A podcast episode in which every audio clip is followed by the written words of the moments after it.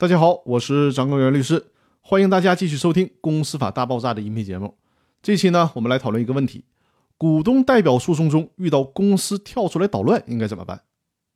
虽然在股东代表诉讼当中，公司是实际上的原告，因为股东是代表公司进行诉讼的，最终维护的也是公司的权益。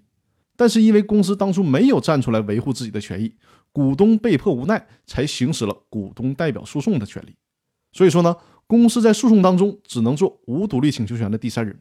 但是公司不是去法庭围观的，公司需要提供相应的证据，对诉讼的争议问题发表意见，协助法庭调查清楚案件的事实。公司不是完全坐在那儿当吃瓜群众的，但是我们需要注意一个很重要的问题：公司需要配合案件的审理，但不能捣乱。比如说，公司突然在法庭上跳出来说，既然是维护我公司的合法权益，那我公司要求变更一下诉讼请求，或者干脆撤诉。比如说啊，隔壁老王欠 A 公司一千万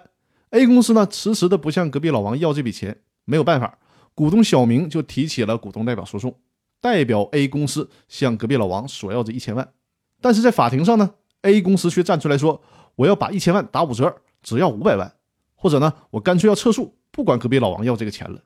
那这种做法是绝对不能允许的。既然你公司当初都不行使自己的权利，那现在股东代表公司行使诉讼了。就只能听原告股东的，公司呢不能再跳出来捣乱，公司只需要好好的配合原告股东打这场官司就行了。那好，这就是今天要分享的内容，更多内容我们下期继续，谢谢大家。